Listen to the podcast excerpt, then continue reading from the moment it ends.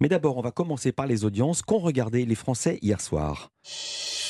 Ils ont regardé euh, le lancement de la saison 2 euh, de la série de France 2, Le Code, 2 670 000 téléspectateurs hier soir en moyenne, 13,8% de part d'audience.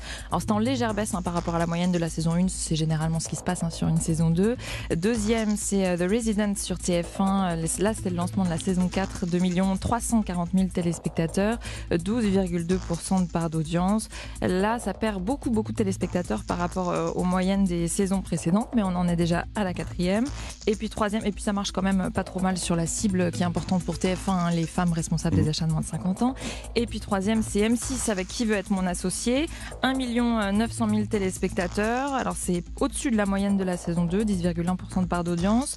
Et c'est très puissant sur la cible, 23,5% hein, euh, sur les FRDA, ce qui permet à M6 d'être leader. Et encore une fois, pour les chaînes privées, c'est ça qui est important.